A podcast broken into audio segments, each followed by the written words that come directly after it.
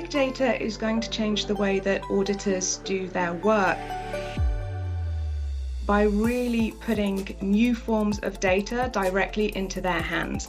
They're going to have new tools and techniques that weren't available for them before to better understand the nature of the businesses that they are auditing. The variability of data sources is increasing exponentially, the nature, the volumes.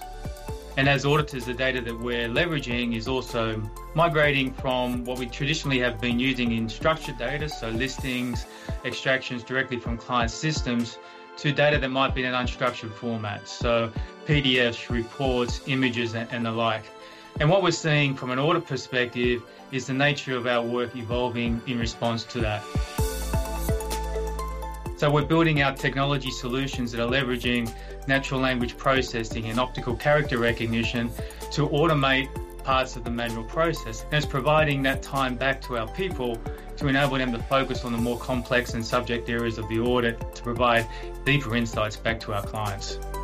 KPMG is investing massively to ensure that we have the right tools, the right processes, and the right governance in place to make sure that we can really capitalize on big data as part of our audit of the future.